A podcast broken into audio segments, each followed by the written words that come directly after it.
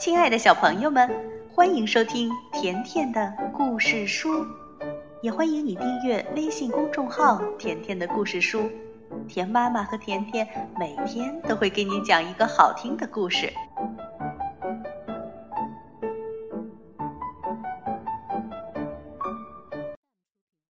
小朋友们，你见过鲨鱼吗？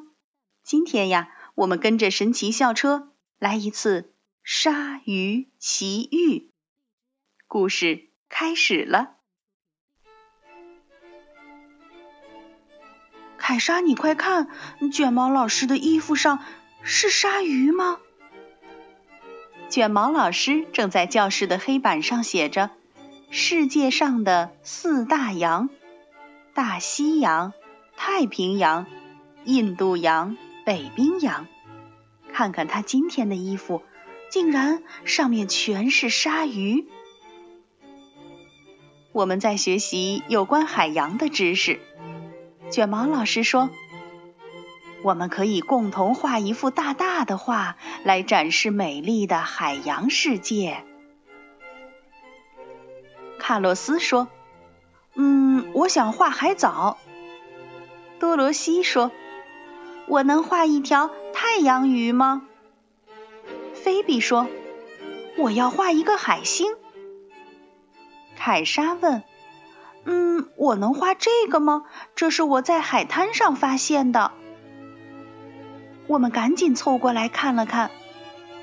蒂姆说：“我不知道这究竟是什么，但有人管它叫美人鱼的钱包。”卡洛斯说：“哦，我从没见过带着钱包的美人鱼。”嘿嘿，我连美人鱼都没见过。这时，卷毛老师大声说：“同学们，我们这就去弄清楚美人鱼的钱包究竟是什么！快上车吧！”嘿，阿诺，快走吧，我们要去海里了。哦，不要，鬼才知道这将是什么样的考察。卷毛老师开车带我们来到了海边，小车一下子扎进了水里。校车进入大海之后，长出了鳍和鳃。现在，校车已经变成了一条鱼。你们快看，我们的校车变成了一条鱼。难道鲨鱼不是生活在海里吗？鲨鱼是生活在海里呀，而且有大约四百种呢。大海中有数不清的东西可看。拉尔夫说：“我看见了鲨鱼，还有各种各样的小鱼。”卷毛老师告诉我们：“鲨鱼就是鱼，鲨鱼和鱼非常相像。”所有的鱼都有鳃和脊椎，大多数鱼有鳍和鳞。鲨鱼身上也同样长着这些东西。为了让我们更好的观察，卷毛老师开动神奇鱼车，接近了一条鲨鱼。这条鲨鱼叫护士鲨，身长两到三米呢。虽然鲨鱼和其他鱼一样有鳃、鳍和鳞，但鲨鱼又有特别之处，那就是它的骨架是由软骨组成的。小朋友，你摸摸自己的耳朵或者鼻子尖儿，就可以感受到软骨了。我们乘着神奇鱼车向大海的深处游去。一个庞然大物在我们上面游过，原来是鲸鲨。多罗西说：“别害怕，它不会伤害我们的。”最大的鲸鲨有十八米长呢。鲸鲨是世界上最大的鱼，但它吃的都是些很小的东西，比如有细小的植物和甲壳类动物，那些也叫浮游生物。鲸鲨是鲸鱼吗？鲸鲨当然不是鲸鱼，它是鲨鱼。这时，又有一条大鲨鱼游了过来。阿诺问：“他对我们有威胁吗？”卷毛老师说：“只有当他饿的时候。”原来这时游过来的大鲨鱼名叫大眼长尾鲨，身长有三四米呢。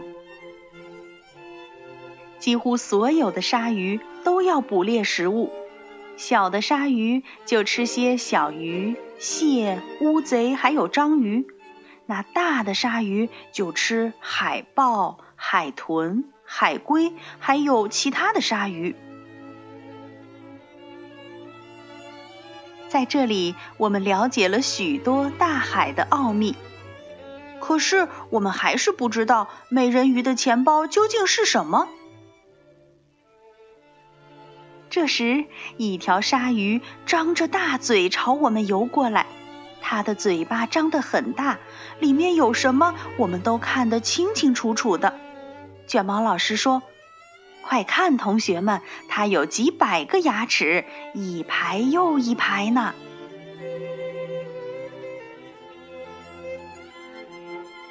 这时游来的这条鲨鱼名叫柠檬鲨，全身有三米长。柠檬鲨，哦，它会把我们变成柠檬汁吗？不，拉尔夫，给它起名叫柠檬鲨，是因为它皮肤的颜色像柠檬。现在，我们都目不转睛地看着那些又尖又长的牙齿。卷毛老师说：“如果前面的牙齿掉了，里面的牙齿就会长出来填补上去。”哦，谁要做鲨鱼的牙医，一定非常的忙。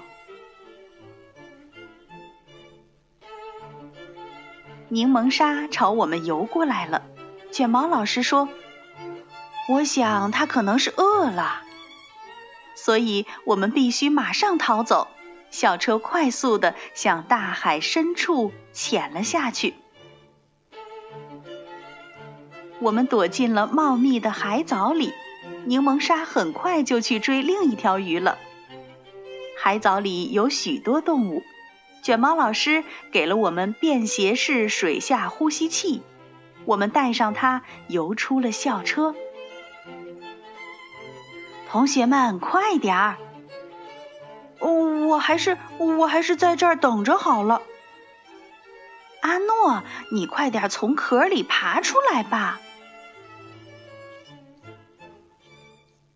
我们看见沙子上有个很好玩的动物，卷毛老师说那是网纹猫鲨。嗯，可是我没有看见哪儿有网呀。对呀，我也没有看见哪儿有猫。不，同学们，你们看它身上的图案像不像铁丝网呢？我们游向了一片开阔的水域。那里有一群双髻鲨，多罗西看着书说：“嗯，他们晚上才捕食，所以现在他们不会搭理我们的。”重新回到海藻里，我们发现了许多美人鱼的钱包。看呀，有小鲨鱼正从里面游出来呢。现在我们终于明白了钱包的用途。哦，原来这些钱包是鲨鱼的育儿袋。对呀，简直太棒了！我们饶有兴致的看着一条条小鲨鱼游了出来。凯莎问：“他们的妈妈在哪儿呢？”卷毛老师说：“小鲨鱼自己会照顾自己的。”对呀，谁喂它们吃饭呢？